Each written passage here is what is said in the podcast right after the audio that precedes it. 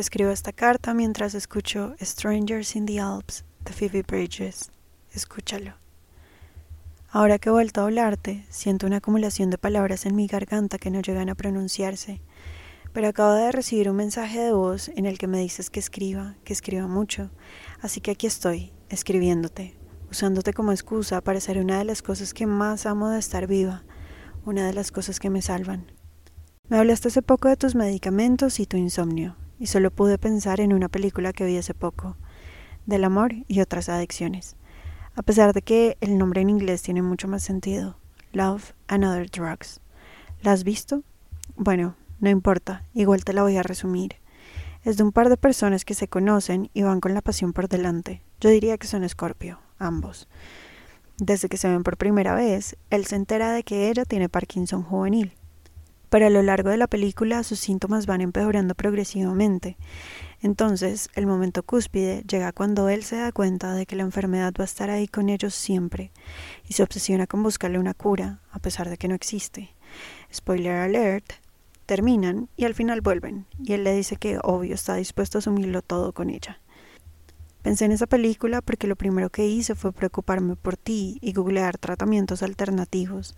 Hasta leí partes de artículos científicos pensando en cómo ayudarte, cuando en el fondo todo lo que quiero es decirte que aquí estoy para acompañarte en todo, aun cuando sé que esas cargas no me corresponden y que muy posiblemente no quieras verme metiéndome en ellas.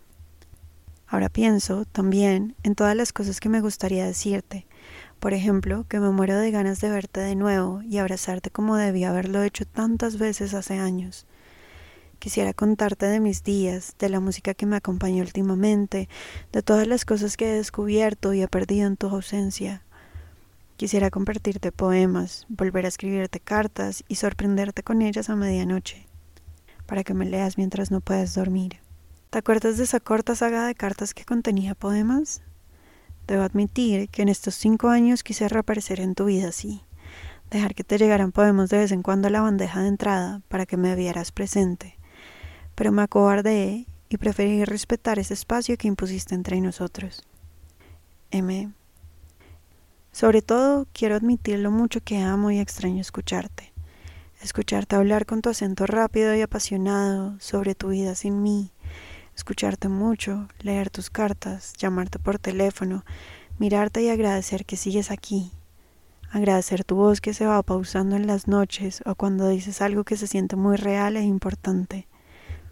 Quisiera agradecer la serie de coincidencias que nos han traído hasta aquí.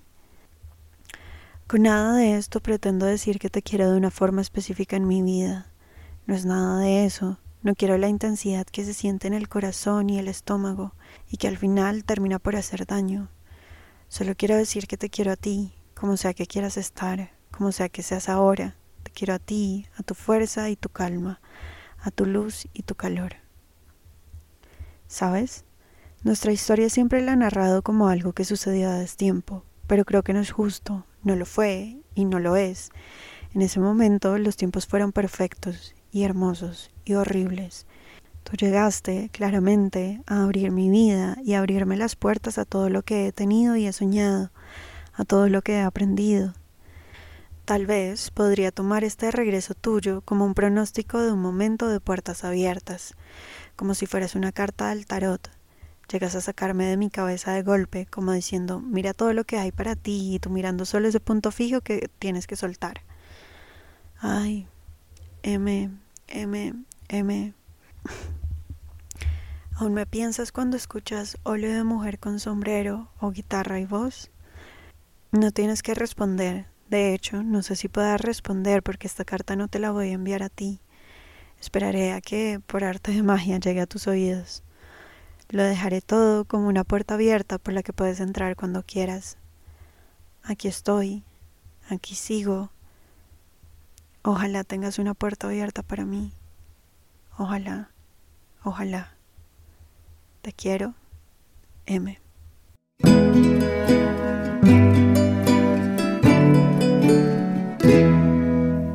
Muchas gracias por escuchar este episodio. Ahora, una pregunta para ti. ¿Qué carta escribirías antes de que se acabe el mundo? Si quieres, puedes compartirnos tu carta a cartasdelfindelmundo.com. Amaríamos mucho recibirla y poderla leer y hacer que este proyecto crezca cada vez más. Si te gustó, también nos serviría mucho que lo compartieras con tus amigos. Y por último, si quisieras escribirme a mí y contarme qué tal te pareció el episodio o qué carta escribirías, puedes escribirme a mi Instagram, arroba marmilagrosa. Un abrazo y nos escuchamos en el próximo episodio. Chao.